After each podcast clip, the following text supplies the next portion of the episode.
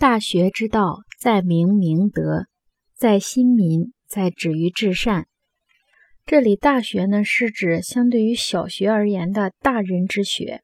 古代人八岁就入小学，学习扫洒、应对、进退、礼乐、射御、书数等文化基础知识和礼节。十五岁入大学，学习理穷正心、修己治人的学问。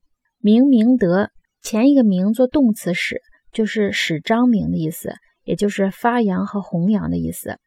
后一个名字是形容词，明德即光明正大的德行。新民就是革新自新的意思。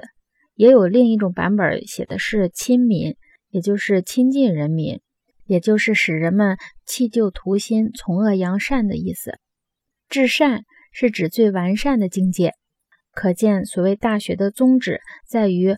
弘扬光明正大的品德，在于使人达到最完善的境界。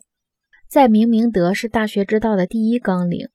在明明德告诉人们要明白清楚，并且彰显内心原有的光辉和品德。儒家认为人之初性本善，说明人的本性原来就像赤子之心一样。人一刚生下来的时候都不是恶的，长大了以后呢，有的变成了优秀杰出的青年才俊。有的却成了罪犯和恶人。他们之所以呈现出如此巨大的差异，就在于自己没有把握一个正确的人生方向，忘了做人的根本，以至于陷入歧途。这个根本就是德，德对一个人的一生的影响是非常大的。《大学》这本书提出了三大原则和八大步骤，也就是三纲领八条目，简称三纲八目。所谓三纲领。就是指明明德、新民以及止于至善。